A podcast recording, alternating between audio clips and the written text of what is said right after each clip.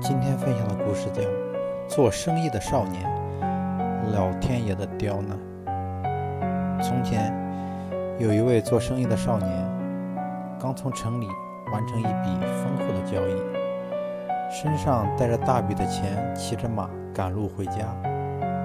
这几天的天气向来晴朗，不知怎的，来到中途，忽然雷雨大作，将他淋成了落汤鸡。他渐渐心生不满，心想一定是老天爷故意刁难他。少年一边赶路一边避雨，走走停停，经过一处浓密的森林时，突然跳出了一个强盗。手中握着一把老式的猎枪，对准少年。强盗威胁他说：“快把身上的钱全部交出来，否则我一枪毙了你。我和你无冤无仇，请不要伤害我，请你不要开枪。”少年慌张地祈求着。强盗威风凛凛地说：“我是这座森林的老大，想经过这里的人都要留下过路费。”看你是留下命还是留下钱。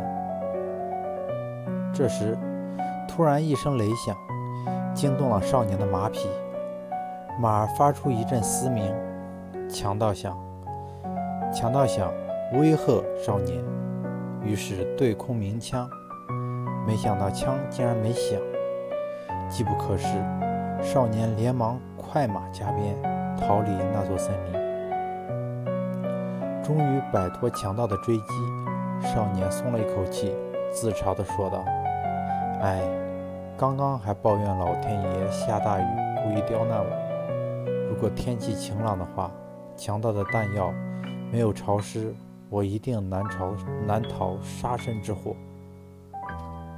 人生不如意事十之八九，若你的想法是积极乐观的，纵使不顺遂之事频频发生。”亦能逢凶化吉。